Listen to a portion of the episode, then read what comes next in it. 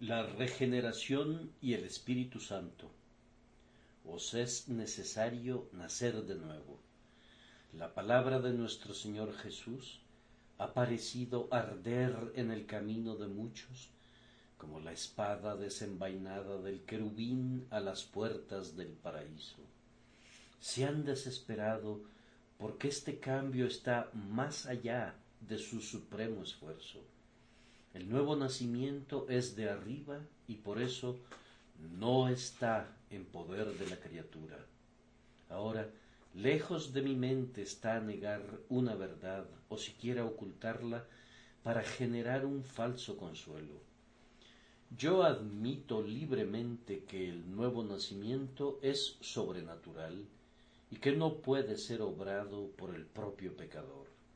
Sería una pobre ayuda para mi oyente si yo fuera lo suficientemente perverso para procurar animarlo, persuadiéndole que rechace u olvide aquello que es incuestionablemente cierto.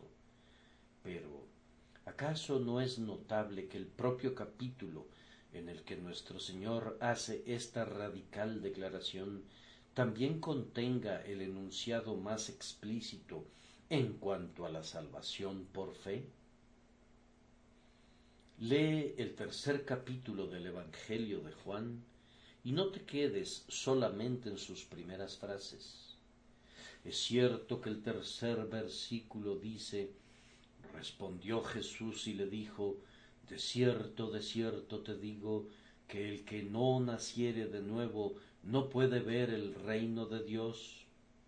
Pero luego los versículos décimo cuarto y décimo quinto dicen Y como Moisés levantó la serpiente en el desierto, así es necesario que el Hijo del hombre sea levantado, para que todo aquel que en él cree no se pierda, mas tenga vida eterna. El versículo 18 repite la misma doctrina en los términos más amplios. El que en él cree no es condenado, pero el que no cree ya ha sido condenado porque no ha creído en el nombre del unigénito Hijo de Dios. Está claro para todo oyente que estas dos declaraciones deben coincidir, puesto que provinieron de los mismos labios y están registrados en la misma página inspirada. ¿Por qué habríamos de generar una dificultad allí donde no puede haber ninguna?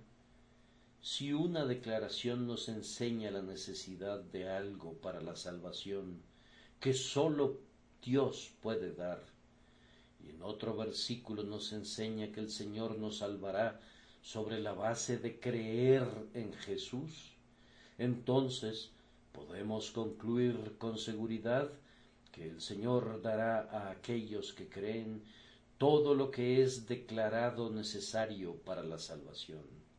El Señor, de hecho, produce el nuevo nacimiento en todos los que creen en Jesús, y su fe es la evidencia más segura de que han nacido de nuevo.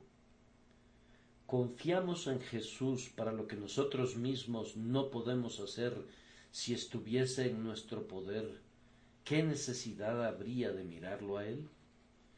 A nosotros nos corresponde creer y al Señor le corresponde hacernos nuevas criaturas. Él no ha de creer por nosotros, y nosotros hemos de hacer la obra regeneradora por él. A nosotros nos basta obedecer el mandamiento de gracia, corresponde al Señor obrar el nuevo nacimiento en nosotros. Quien pudo ir hasta el extremo de morir en la cruz por nosotros, puede darnos y nos dará todas las cosas que son necesarias para nuestra seguridad eterna pero un cambio salvador del corazón es la obra del Espíritu Santo. Esto también es muy cierto y lejos esté de nosotros cuestionarlo u olvidarlo. Pero la obra del Espíritu Santo es secreta y misteriosa y sólo puede ser percibida por sus resultados. Hay misterios acerca de nuestro nacimiento natural en los que sería una curiosidad perversa fisgonear. Ese sería el caso, y con mayor razón, si se trata de las operaciones sagradas del Espíritu de Dios. El viento sopla de donde quiere y oyes su sonido, mas ni sabes de dónde viene ni a dónde va. Así es todo aquel que es nacido del Espíritu.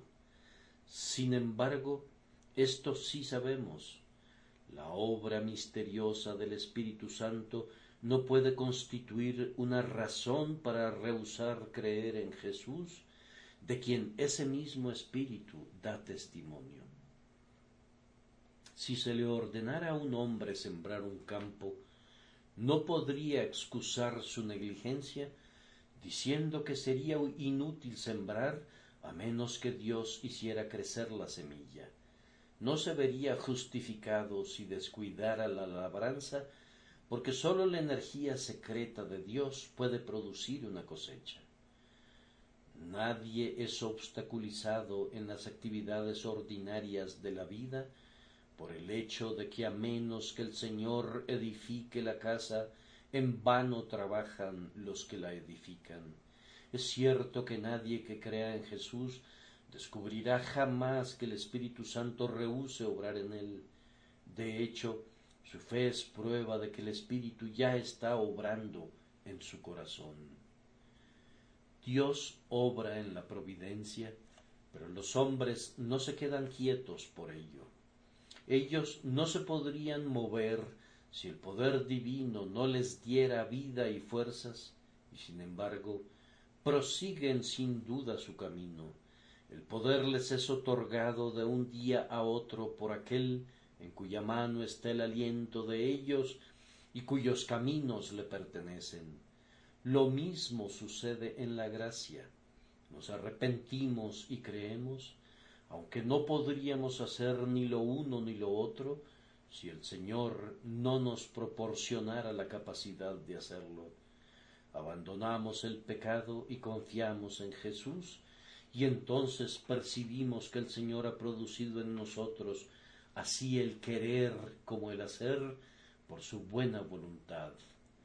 Es inútil pretender que hay una dificultad real en el asunto. Algunas verdades son difíciles de explicar con palabras, pero se simplifican en la experiencia real. No hay discrepancia entre la verdad de que el pecador es el que cree pero que su fe es obra del Espíritu Santo. Sólo la insensatez puede conducir a los hombres a confundirse acerca de asuntos sencillos mientras sus almas están en peligro. Nadie rehusaría entrar en un bote salvavidas porque desconociera la gravedad específica de los cuerpos, tampoco un hambriento rechazaría comer mientras no entendiera todo el proceso de la nutrición. Si tú, oyente, no estás dispuesto a creer en tanto que no puedas entender todos los misterios, nunca serás salvado en absoluto. Y si permites que dificultades que tú mismo has inventado te impidan aceptar el perdón por medio de tu Señor y Salvador, perecerás en una condenación que será abundantemente merecida. No cometas el suicidio espiritual debido a una pasión por discutir sutilezas metafísicas. Gracias por su atención. Y si te gusta esto, suscríbete y considera darle me gusta a mi página de Facebook y únete a mi grupo Jesús Responde las Oración. Que Dios bendiga tu día. Hola, somos Mark y Pearl Lambert y somos los ministros de Jesús, responde las oraciones. Si le gusta este ministerio, por favor ayúdenos a apoyarlo. El enlace para donar se encuentra en la descripción a continuación. Gracias y Dios te bendiga.